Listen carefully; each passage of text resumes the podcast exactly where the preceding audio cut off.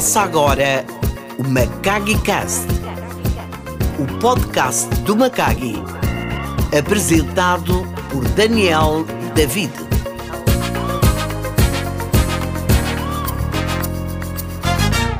Olá, Macagues! Sejam bem-vindos ao terceiro episódio Macagi Cast. É um episódio que vai ser muito, muito interessante para quem nos acompanhar. Hoje estou com um grande amigo meu que conheço há muitos anos, acho que mais de 30 anos. Não gosto de falar isso porque pode parecer que já estamos a ficar muito velhos, mas eu conheço já há muitos anos. É uma pessoa que, quando se fala de mobilidade neste país, ele sempre andou no negócio da mobilidade. Acho que ele percebe que o trânsito ou a circulação das pessoas e das mercadorias é um fator crítico de sucesso de uma nação e das pessoas. E nesse tempo atrás que eu conheci esta figura, ele foi essencial, extraordinário também para a minha trajetória. Nós temos que era diretor comercial da TVM. De quem que estamos a falar? Esta figura que tanto admiro, Amad Kamal. Muito obrigado, Amado Kamal, por aceitar estar aqui comigo para conversarmos um pouco sobre a nossa vida, sobre a nossa trajetória. Espero que goste deste podcast com os nossos macaques que querem saber de nós, que aprendizado podemos ter na vida. Muito obrigado, Daniel. Sinto-me honrado por eh, este convite e dizer que a admiração e a amizade é recíproca. Conheço a tua trajetória quando vieste da África do Sul. e, com, aí, e estás a começar por aí. e começaste a tua vida.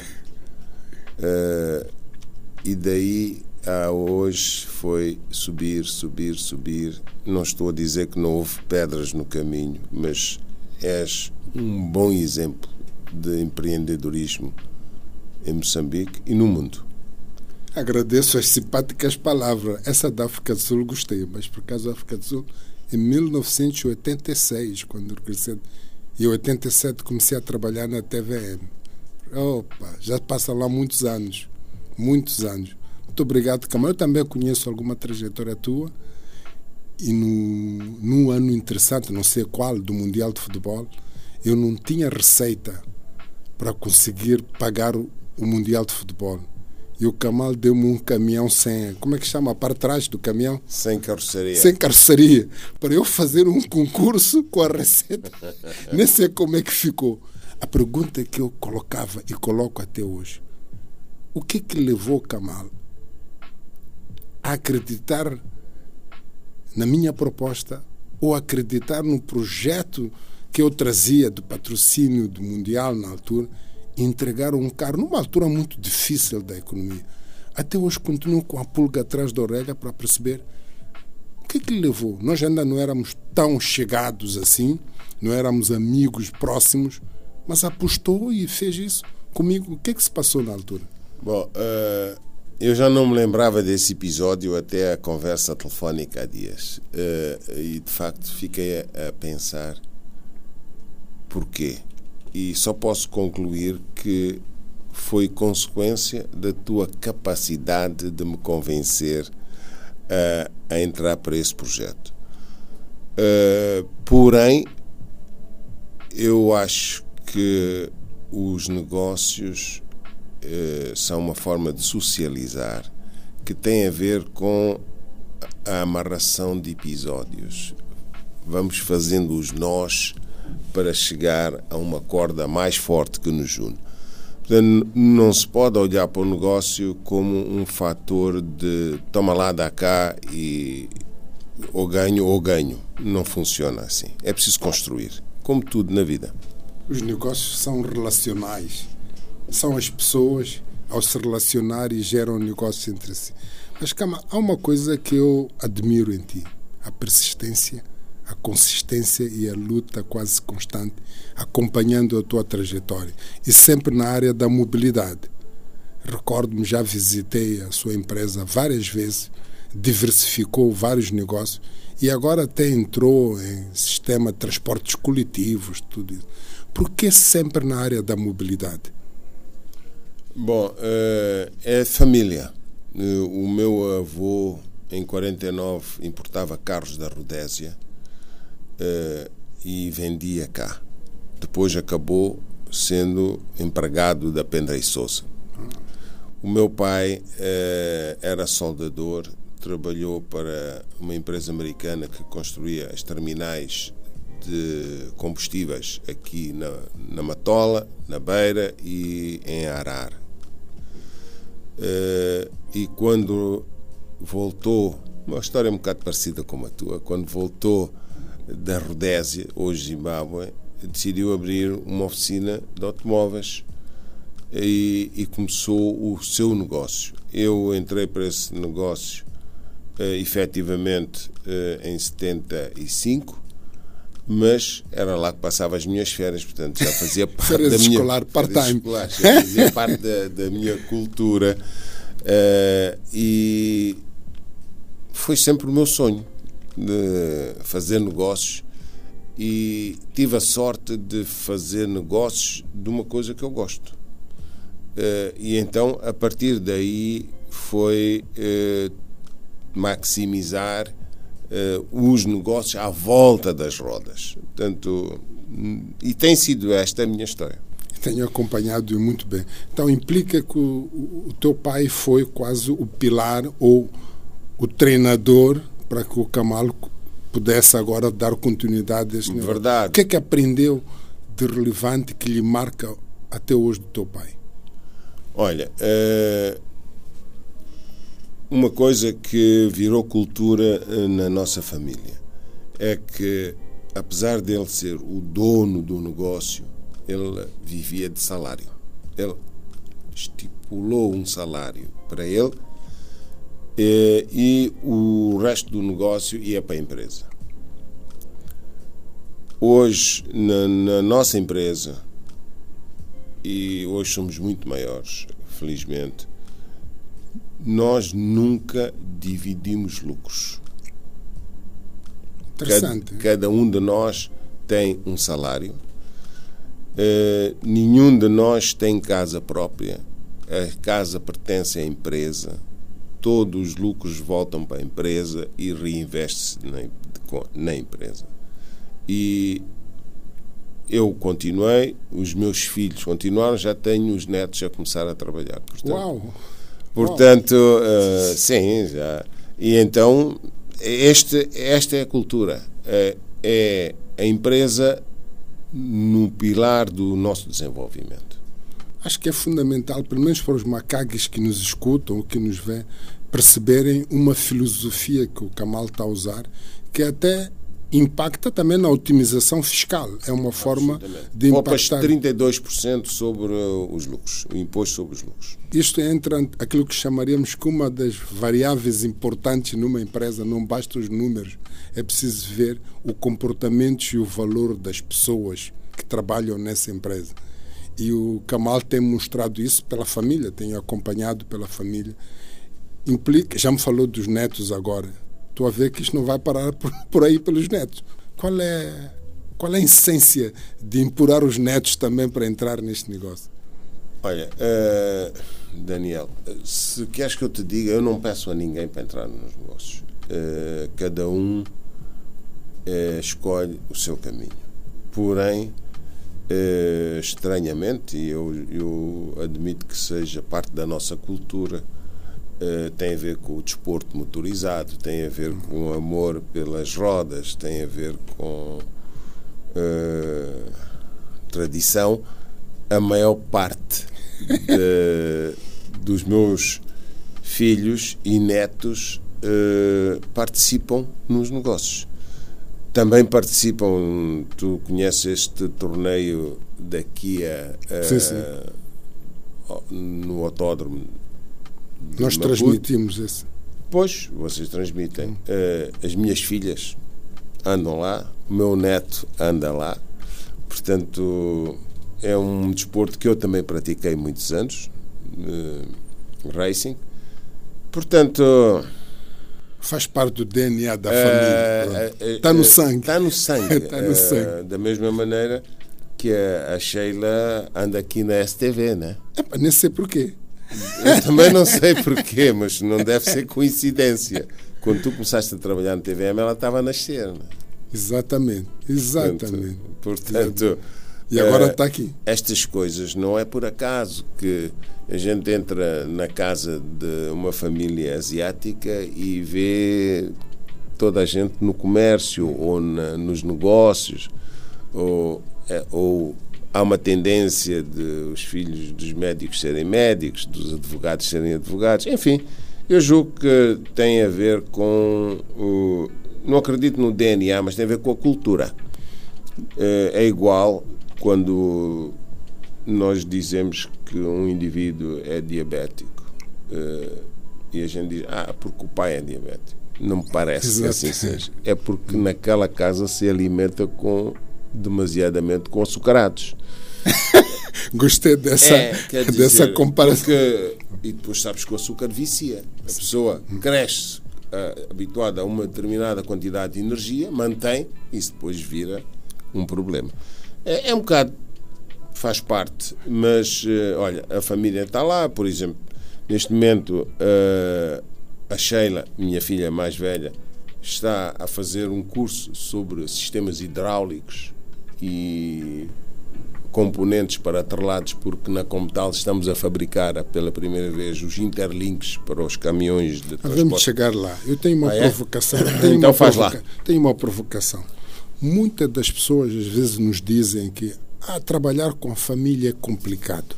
Eu tenho a minha experiência aqui, tenho quase cinco meus irmãos aqui que trabalham comigo, tenho a minha filha e tenho e tenho-os com muito orgulho com muito orgulho e satisfação também. Obviamente não é fácil, porque sou muito exigente, exijo mais deles do que os outros. Queria que o Kamal partilhasse aqui os, aos macagues esta questão de trabalhar com a família, que aprendizado, que aprendizado é que podemos tirar na relação pessoal, na relação da convivência e na relação de gestão. Sei que não deve ser fácil. Talvez o Kamal, como vem desde o o avô, o pai, agora o Kamal, agora vem os netos. Daniel, nada é fácil. Quando se quer fazer uma coisa a sério, nada é fácil na vida. Porém, uh, trabalhar com família faz parte da nossa cultura. Contudo, devo dizer que o facto de ser família não quer dizer que tenha privilégios. Toda a gente da minha família começa do zero como como qualquer outro trabalhador. Uh, e tem que se esforçar, e aí se calhar há uma discriminação positiva. Exijo muito mais deles do que dos outros colaboradores.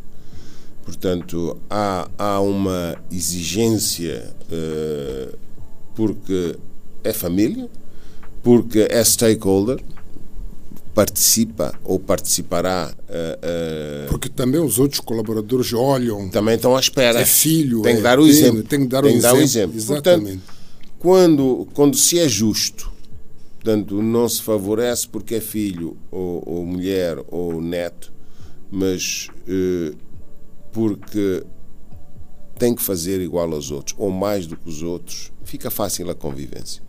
Tem que fazer o extra mile, fazer para além o do que extra mile. Uh, exatamente, porque uh, tem essa responsabilidade. Então a convivência fica mais fácil e não, não estou a dizer que é sorrisos, às vezes há lágrimas. Eu sou um chefe. Se não houvesse lágrimas. Eu sou um chefe complicado. Se não, eu admito. lágrimas, se não houvesse lágrimas também não havia. Porque eu às vezes partilho que o ser humano tem uma trilogia, um triângulo: corpo, espírito e alma. E se esses fatores não estiverem harmonizados e conjugados de uma forma positiva, não dá certo. Não dá certo. Absolutamente. Se a pessoa não sabe acordar, dizer que Deus me proteja e falar espiritualmente com quem acredita, ou dizer à filha, ou filho, ou à esposa, eu te amo, e não e peço desculpa. E peço desculpas. Yeah. Obrigado. Absolutamente. E também uma coisa interessante também, saber se alimentar bem Fundamental. Tratar, tratar, tratar do corpo para, para acomodar um espírito Exatamente. estável, sem dúvida. Exatamente. O Kamal tem na sua trajetória, tenho acompanhado também que tem tido várias, uh, como é que chama, uh, formas de diversificação do negócio nesta área da mobilidade. Eu sei que há desafios, há negócios que correram bem, há negócios que correm mal, há negócios que são que sustentam. O que é que poderia partilhar em termos de desafios para que os macacos possam perceber? resumindo, sem tentar alargar, aqueles são os milestones da sua vida, desde que entrou neste negócio. Existem três, quatro ou cinco grandes milestones, quer para a parte negativa, quer para a parte positiva. Olha, eu, eu posso dizer-te o seguinte: uh, nós, na CIR, uh, somos muito realistas. Sonhamos mas vivemos do dia a dia. E temos muitos negócios, verdade, porém, esses negócios todos, se reparares, andam à volta de rodas. Quer dizer, há aqui um, um bem comum. É pagar num negócio de manutenção de viaturas, depois acrescentar a importação e distribuição de viaturas e depois acrescentar o transporte de carga que já tivemos. Uh, só para teres uma ideia, quando Lalgi tinha quatro caminhões, eu tinha 20. Em 1992. Já lá vão muitos anos. Portanto, uh, e fiz uma coisa, portanto, era muito maior. Fiz uma coisa que já disse ao meu amigo Junite, uh, mas ele ele insiste e continua e acho que está a fazer um excelente trabalho, está de parabéns. Mas o que eu fiz nessa altura foi vendi os meus caminhões e comprei propriedades industriais. Hoje acho que fiz um grande, uh, um, um, um, grande investimento. O que é que está por detrás dessa visão? Uh, o simples, o caminhão quando sai do teu armazém ou do teu parque é do motorista, não é teu. Agora pensa, o caminhão na altura com o atrelado valia 100 mil dólares. Uh, a carga valia outros 100 mil dólares. E tu pagavas 200 dólares de salário ao motorista. Dizer, é, é, é, o ativo mais o custo. E estás a entregar ao tipo 200 mil dólares que durante 15 dias ele vai, é o dono, é o patrão, etc. Eh, não havia forma, por mais que uh, uh, remunerasses adequadamente o motorista, e nós sempre pagamos bem aos nossos colaboradores, uh, não havia motivação para ele tomar conta de 200 mil dólares. Kamal. Está-me a assustar, porque eu, a Câmara custa-me 30 mil dólares e quem carrega a Câmara recebe 15 mil meticais. Está aí a meu lado. Cá está. Cá está. Como é que uh, vou ter que fechar isso? Agora, agora pensa lá, uh, em 1900, imagina, em 1992, 93, 94, quanto custava um armazém? 50, 80, 100 mil sim, dólares. Sim. Então, hoje compras um caminhão por 100 mil dólares mas compras um armazém por 500 mil dólares. Portanto, foi uma boa decisão na altura. E é o dono, entre aspas, paga os 200 dólares. É. Que é o dono do caminhão. Claro. Ele é que é o dono. Exatamente, Faz o absolutamente. Faz... Então, uh, uh, decidi que era um negócio insustentável, uh, ou pelo menos muito instável, e decidi mudar para propriedade industrial e coincidiu na altura em que o Estado estava a privatizar uma série de, de indústrias e compramos vários, vários equipamentos industriais. Uh, mas a diversidade também já me obrigou a, a, a, ter uma empresa de publicidade, já me obrigou a ter uma empresa de construção, já me obrigou a ter, sei lá, vários negócios, vários outros negócios porque na altura não havia cá. Então era preciso fazer uma parceria. Tive, fui fundador da Sereno Segurança. Sim, sim. Quando o, o presidente Chissano passou à reforma uma série de ativos de, de defesa e da segurança, alguns amigos meus ficaram desempregados e criaram a Serenos, mas não tinham capital.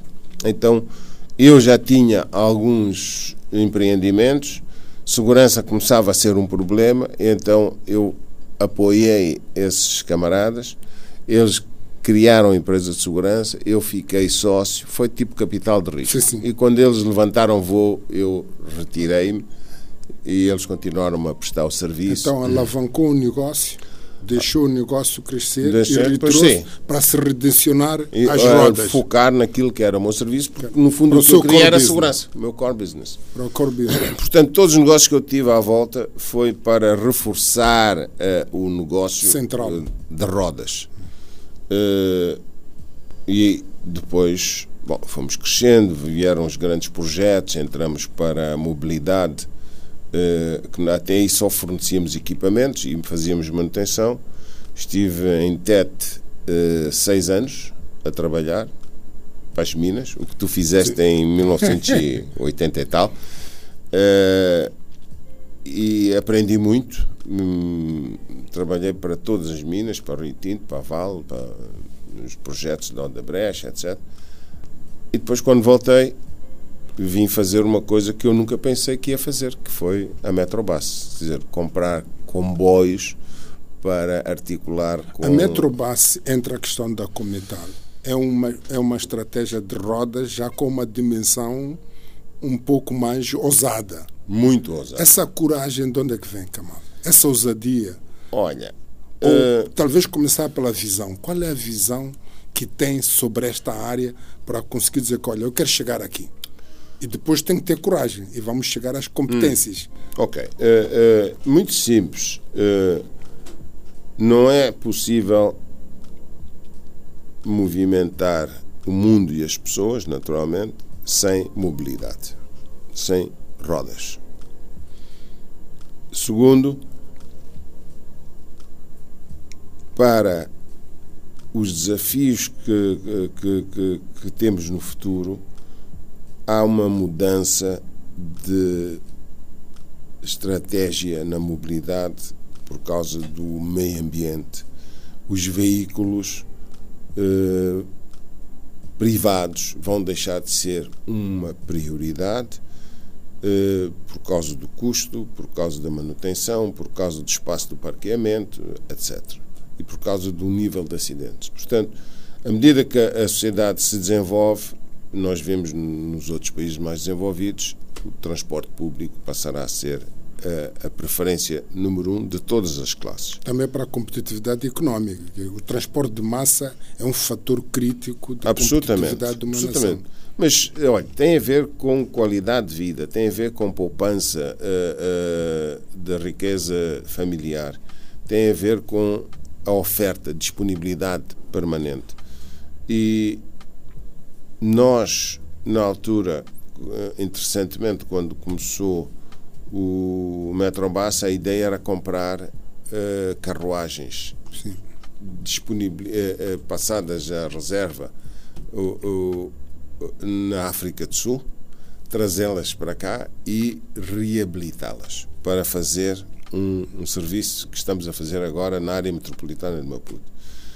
Uh, amigos ajudaram-me a falar na altura com o Ministro dos Transportes da África do Sul, ele disponibilizou, disse que queria uma carta do Ministério de Transportes, pedi a carta, na altura o, eu lembro-me que o Ministro na altura era o Mutice, recebeu a minha carta e soube mais tarde, em conversas de Macagis, que ele, numa conversa com o presidente de Gabusa, disse-lhe que eu queria comprar eh, carruagens para reabilitar.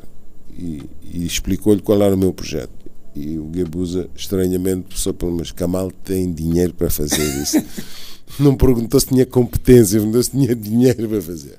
Mas olha, Nem conhecia o modelo do negócio. Olha, vezes- deixa lá ele fazer.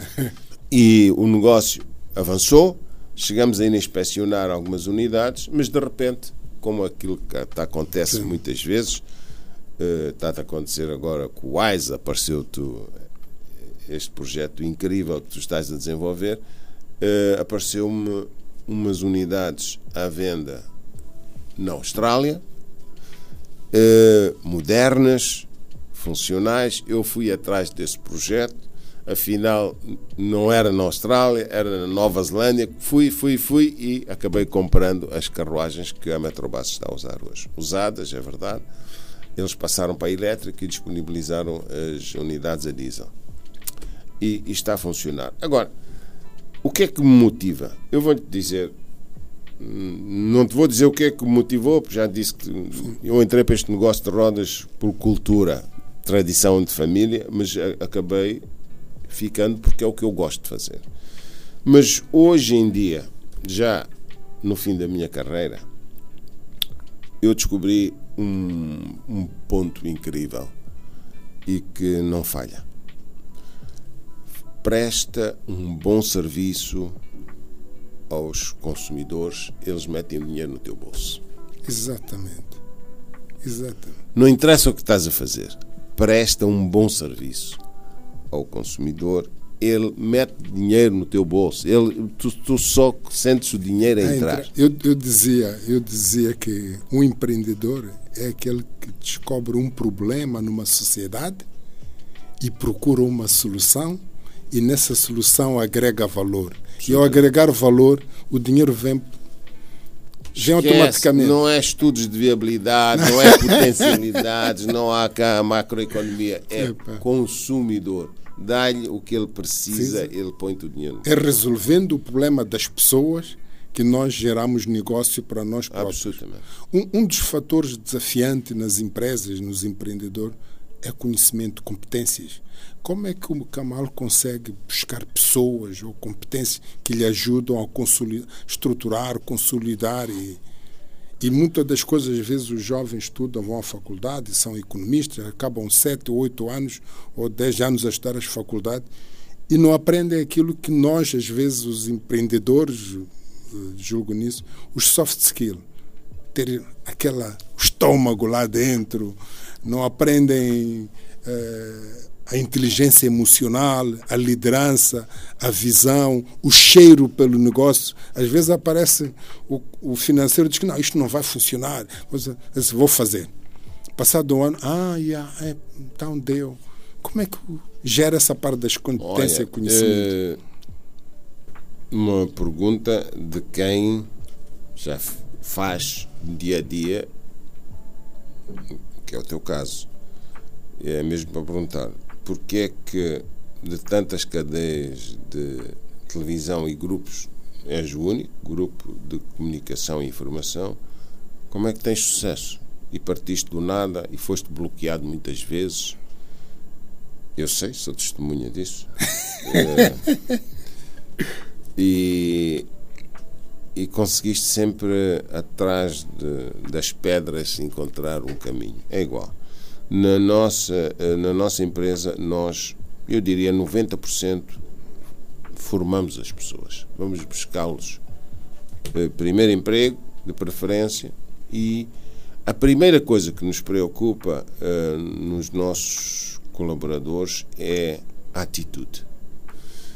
E depois adquirir a cultura da empresa. Se ele tiver essas duas coisas, a terceira é skills, ensinar eh, competências. Não importa uh, se ele tem muitas competências. Se não tiver as duas primeiras, é um caso falhado. Não vale a pena. Eu vou se não tiver atitude. Né? Ah. Se não tiver a atitude e, adquirir a cultura. A cultura empresa tem uma cultura. Sim, sim. Né? Uh, Nem vale a pena entrar na formação para adquirir Não, esquece. Os primeiros seis meses, se ele passar se ele passar, se for disciplinado, respeitador, uh, criar, não, enquadrar-se no ambiente, os primeiros três meses passou. Os segundos, a atitude, ele está disponível para se enquadrar, para se sacrificar, para vestir a camisola, para ajudar os colegas. Epá, então vamos lá dar, dar competências. Dar competências. Uh, para teres uma ideia, nós este ano abrimos a, a, a empresa no dia 4 e eu, os primeiros 20 dias, eu fechei a fábrica. Os trabalhadores apresentaram-se, mandei-lhes de volta. Tiveram extra holidays. E eu fiquei com os diretores, engenheiros a trabalhar todos os dias, das seis e meia às onze da manhã. Reunimos durante 20 dias de mês de janeiro. Estamos a falar de quantas pessoas? Estamos a falar de 18 pessoas. Fábrica fechada, 18 pessoas reunidos por causa do Covid debaixo de uma árvore, eh, na fábrica, numa sombra, e falamos só de atitude durante 18 dias. Então, os soft skills para o Kamal são fundamentais. Muito importantes. São elas que determinam uh, o sucesso que está a ter na relação com as pessoas. Eu, eu, eu fiquei admirado quando soube que o Kamal comprou a Cometal Monumental. Eu, quando voltei das Minas, não tinha emprego, fui fazer uh, teatro.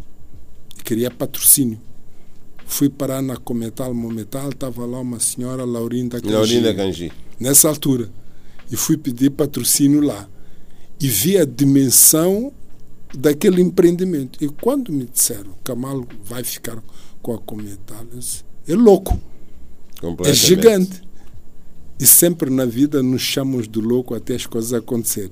Conta lá essa história. Como é que foi se meter na Cometal Mometal? Olha, uh, primeiro para dizer que sonhar é importante, mas eu nunca sonhei ter comboios. Porque para teres comboios tens de ter linha. Linha ninguém tem. Portanto, não, nunca foi uh, um uma daquelas loucuras que me passou pela cabeça já pensei, já tive uma sociedade com um avião, já tive não sei o quê, mas comboio, comboio, não, porque é preciso ter linha. Barco já tive, agora comboio. Bom, uh, a verdade é que aconteceu e depois uh, as coisas começaram a correr bem. Uh, os primeiros quatro anos da Metrobus podemos dizer que foram muito positivos. temos vindo a crescer, mas depois começamos a pensar que íamos precisar de crescer, precisamos de um sítio para fazer manutenção e um parque para os nossos comboios. Então, aí aparece mais uma empresa. E aí aparece mais uma empresa. e acontece que a como tal estava nas mãos da Tata International. Portanto, é privada, eh, tem uma componente pequena do Estado, mas estava nas mãos da Tata, 78%. E eu fui visitar e fiquei impressionado com a grandiosidade da fábrica.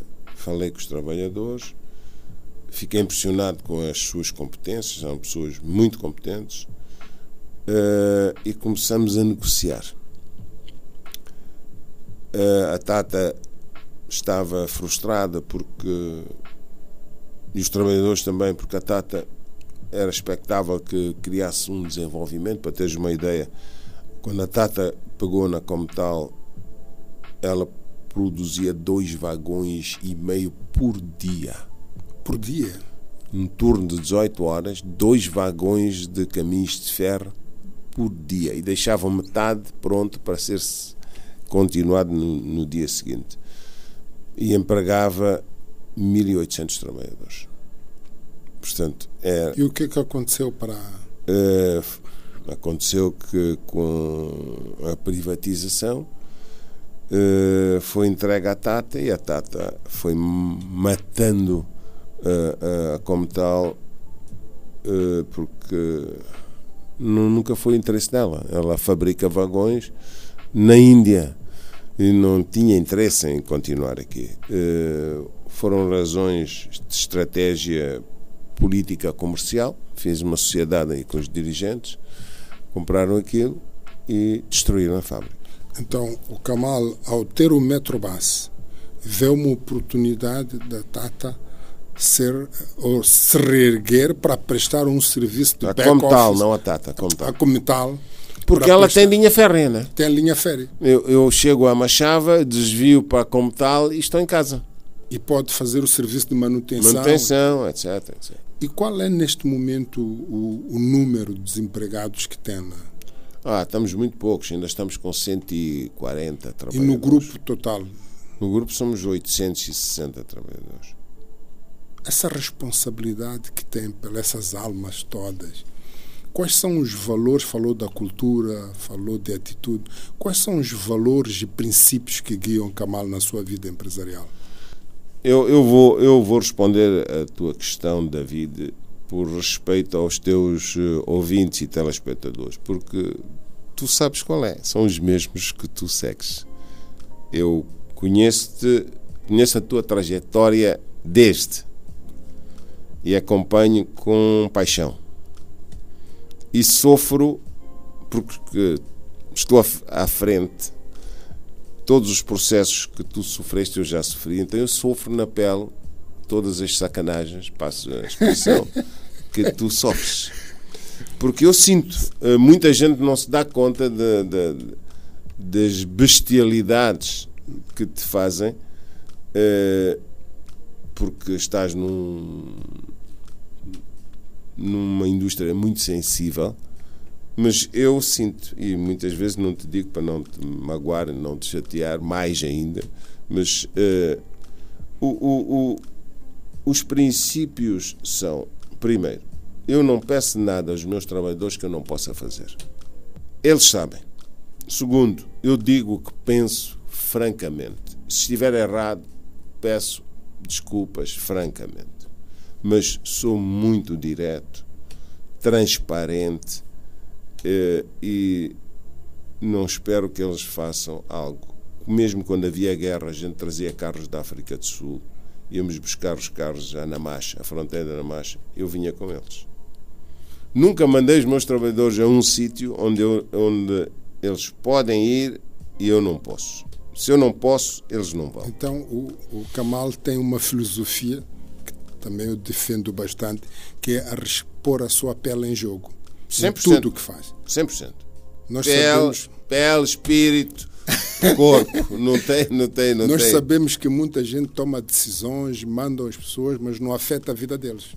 Estão pois. lá e não fazem aquilo que é isso, skin in the game. Isso não é nada. Não. Isso não é nada. Os meus filhos sabem, sabem disso.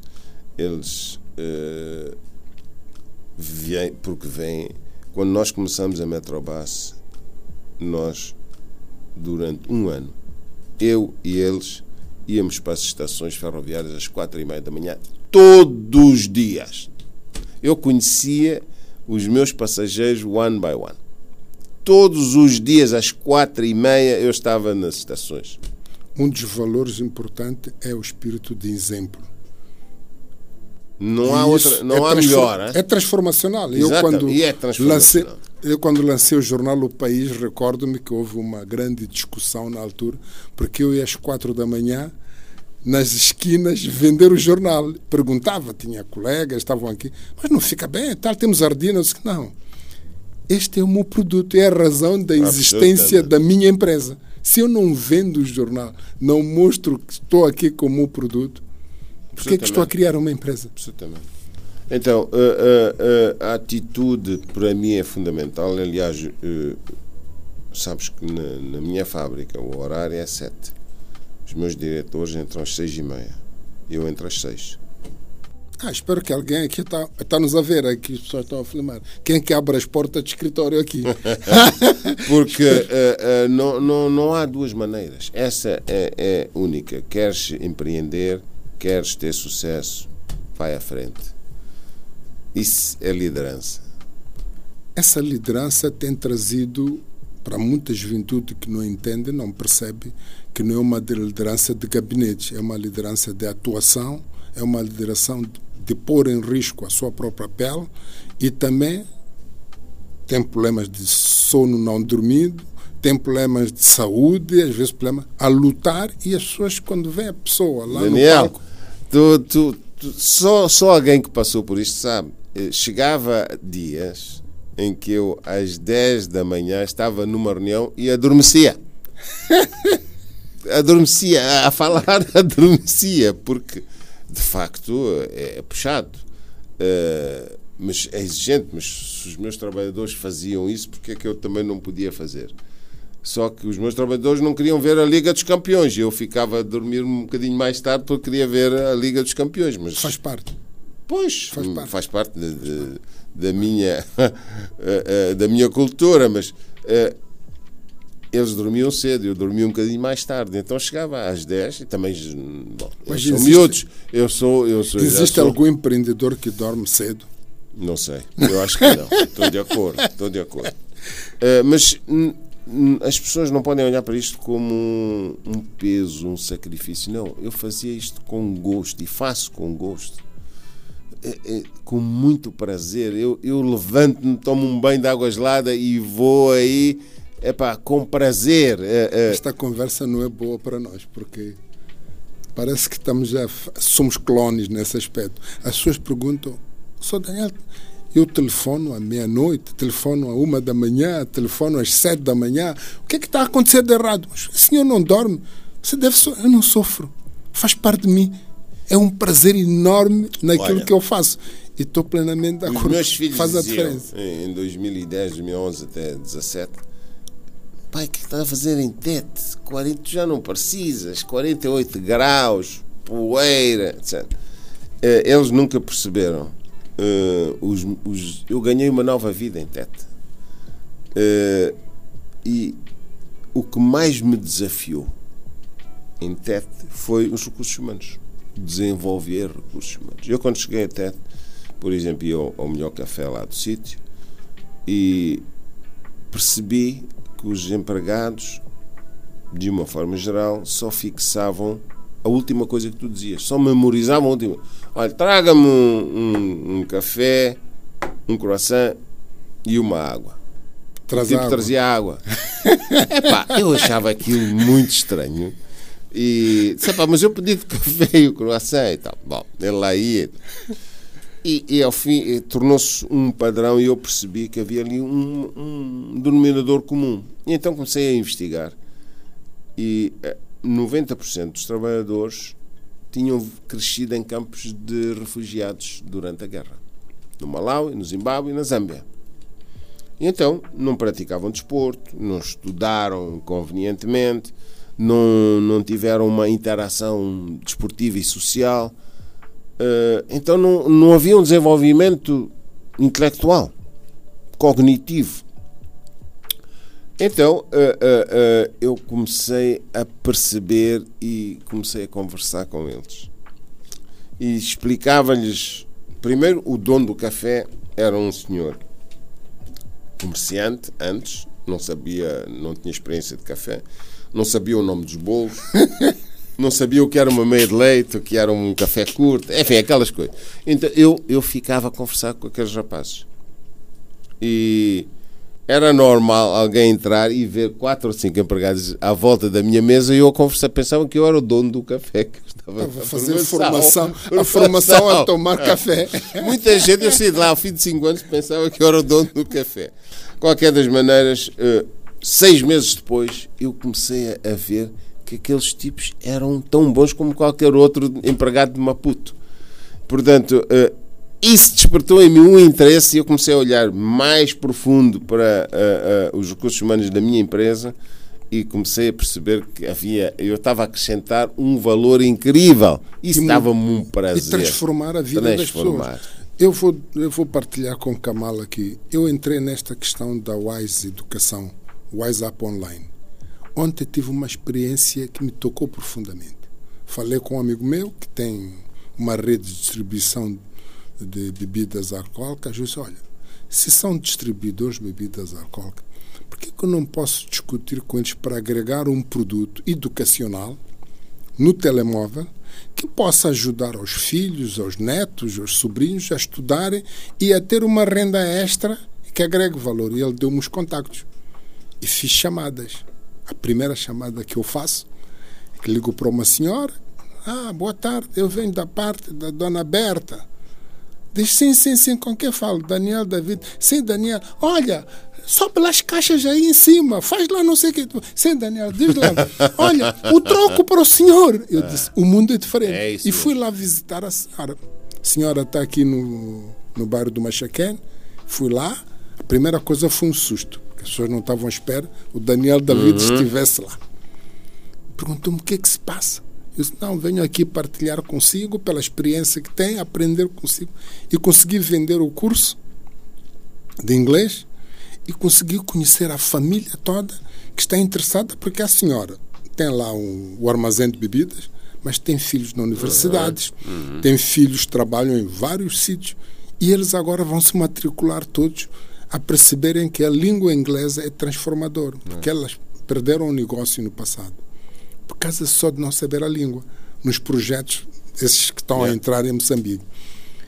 E isso deu um aprendizado muito importante, a questão da humildade, de nós não perdermos a nossa essência e de ver que aquelas pessoas estão naquelas circunstâncias não estão porque querem ou deixam de querer, mas estão porque elas vivem um ambiente que não lhes possibilita a formação que o Kamal deu.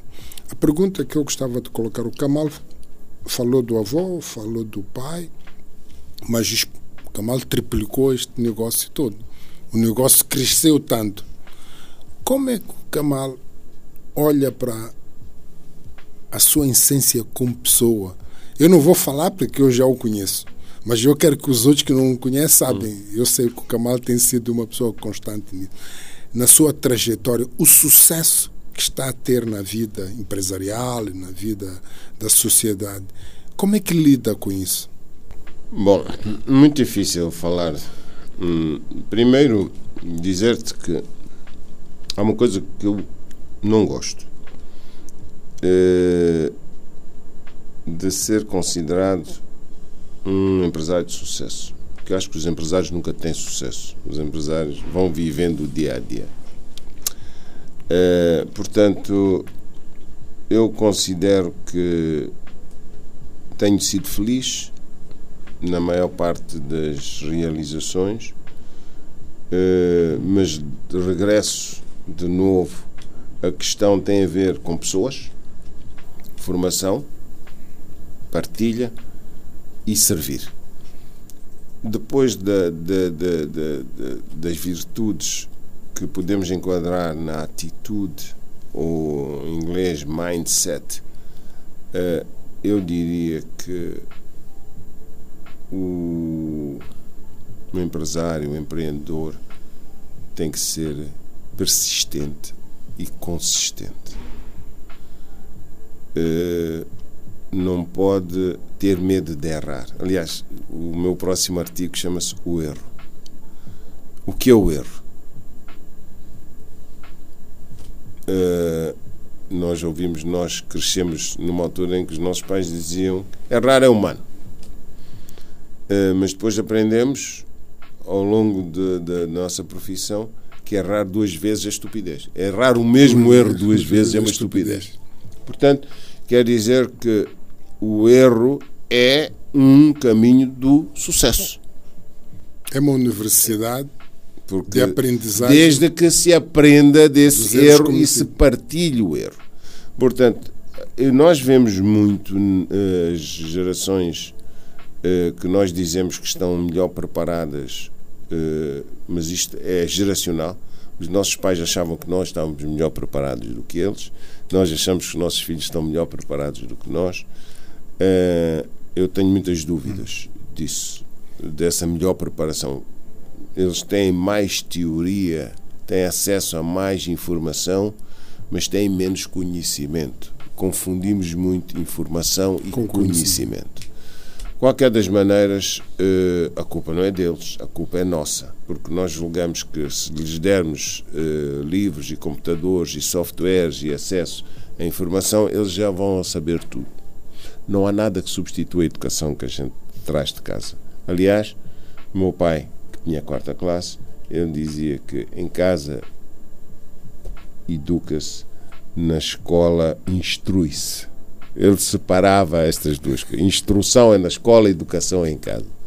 E há uma coisa que os nossos filhos não têm educação. Porque os pais divorciaram-se e acham que a escola resolve tudo. E então a classe média é pior ainda porque escolhe as melhores escolas para os filhos e pensa que a escola vai resolver o assunto. E, e nós vemos muita gente com aparentemente elevadas qualificações e de repente comete o maior erro eh, que pode destruir a sua carreira porque não teve educação.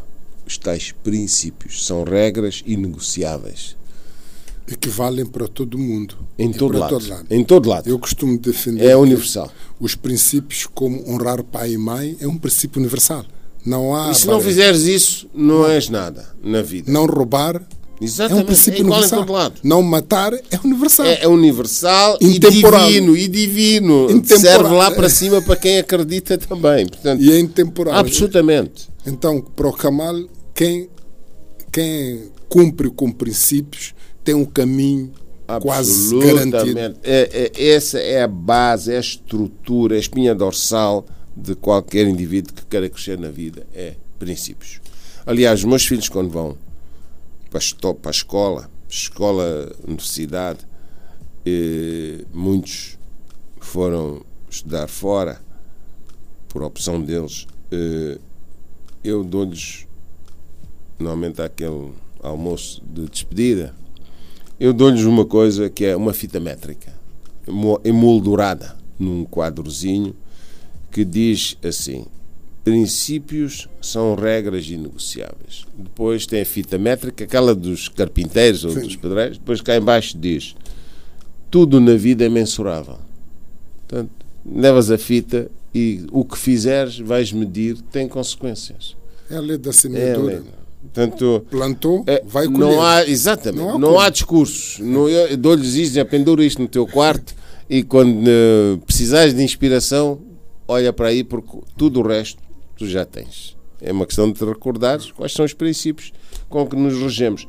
Vamos tentar terminar, talvez, com alguma questão que me tocou. Esta questão dos princípios tocou-me bastante, porque os princípios são os pilares de tudo. Hum. A pessoa cumpre com os princípios, a vida prospera. Corre, corre. Há, há de chegar a tua oportunidade. Absolutamente. E, e às vezes as pessoas esquecem, quando falamos da lei da semeadura, ela mostra claramente: você plantou, tem que saber, tem que regar, tem que tratar da árvore, tem que tratar, tem que crescer. Há um tempo para tudo. Muita gente e muitos empreendedores, jovens, querem ter coisas que o Kamal fez há 40, 50 anos, querem ter em um ano. E não respeitam Daniel, o tempo das coisas. tu começaste esta conversa de irmãos com a estupefação de eu te ter entregue um carro para tu sorteares. Mundial, qualquer coisa, não me lembro também o que era. Eh, eh, mas isso foi uma semente. Semeamos não só entre a CIR e a TVM, mas entre Kamal e David. Eh, porque mesmo quando nós não somos os donos, e nós no mundo não somos donos de nada, somos Somos simplesmente responsáveis de, de algumas coisas, mas há coisas que ficam e que marcam, e, e fizemos. Eh, eh, é igual, é, é a lei da semeadura, é isto. As pessoas têm que perceber que nem todas as sementes germinam, mas Adam Smith diz que a semente é a maior é a maior geração de riqueza. Cria mais 60 vezes mais riqueza que a mão de obra. E, e basta pensar, pões uma semente de amendoim, nasce uma planta de amendoim. O milho, põe só um grão Pronto. de milho E nascem logo, para aí e 600 se ou 700 multiplica, sementes. Em pouco tempo está a dar bilhões. 600 ou 700, exatamente. Portanto, eh, eh, as pessoas não podem andar a querer mudar a sua vida de um dia para o outro. Nada na vida nasce grande. Sabes o que é que é a única coisa que nasce grande e vai se tornando pequena? É a dor de perder alguém ente querido. No dia em que a gente perde, parece que não há espaço para, Para nada. E à medida que o tempo vai Desabamos passando, vai, vai ficando pequenino. Tudo o resto na vida começa pequenino e cresce grande. Acho que aqui há muitos insights para os nossos macacos. O tempo, eu, até, eu tinha aqui cábulas que não funcionou nenhuma. Tinha aqui cábulas preparadas, não funcionou bem. nenhuma. E teríamos muito tempo. Só para terminar, gostava só de pedir aqui ao Kamal. Se tivesse que hoje sair daqui e quisesse deixar uma mensagem, principalmente aos jovens que querem empreender, que querem mudar de vida, perceberem que às vezes a vida não depende dos outros, só depende de nós próprios, das nossas atitudes, dos nossos atos e principalmente da nossa ação. Porque vivemos muito tempo à espera que o Estado, que as outras pessoas façam por nós o que é da nossa responsabilidade de fazer. Que mensagem deixaria para os macacos? Para, como se vamos supor que fosse a última mensagem que o Kamal ia deixar? Olha, uh, não vou repetir o que já disse, princípios são regras inegociáveis. A segunda coisa é procurem fazer uma coisa, um trabalho que gostem. É muito difícil aos 20 anos saber o que é que a gente gosta. Somos muito influenciados pela família, pelos amigos, pelas nossas estrelas, eh, etc. Mas uh, eu vou-vos dar uma dica que eu também aprendi muito tarde e tive a sorte de ter coincidido que o meu trabalho é o que eu gosto. E o que é que a gente gosta? Quando a gente faz uma coisa que não descansamos. Quando encontrar uma atividade em que tu fazes e não te cansas, cá está. À meia-noite o Daniel David pergunta: é pá, o que é que se passa aí? Às quatro e meia eu vou para a estação. Mas isto não importa se está frio, se está calor, é às quatro e meia, porque eu gosto do que estou a fazer. Eu, os meus filhos, mas não vais de férias, eu não saio desde que começou o Covid. Cheguei da Coreia do Sul em dezembro de 2019. Não saí de Maputo até hoje. E as pessoas perguntam o que são férias. Epá, eu digo, mas eu estou a curtir, eu estou de férias. Se queres-me estressar, tira-me tira de férias uh, por uma semana eu come... ao fim de uma semana já acaba o meu limite. Uh, uh, portanto, eu estou de férias, eu gosto do que faço. Se vocês conseguirem encontrar uma atividade, façam-na, persistam, não vão ter sucesso à primeira. Fiquem a saber que vão ter muitos falhanços, mas os vencedores são aqueles que se levantam e continuam. Muito obrigado, Kamal. Thanks a lot, eh? Obrigado. Macag, tivemos aqui com Kamal, uma das pessoas que deixou aqui vários insights. Não vou fazer resumo aos macaques, mas digo uma coisa: vale a pena assistir, ouvir e partilhar este podcast, porque é um podcast muito, muito rico em insights de uma pessoa que fez, que faz e que promete que vai fazer mais. Mesmo deixando os netos a continuarem a fazer. Até o próximo podcast.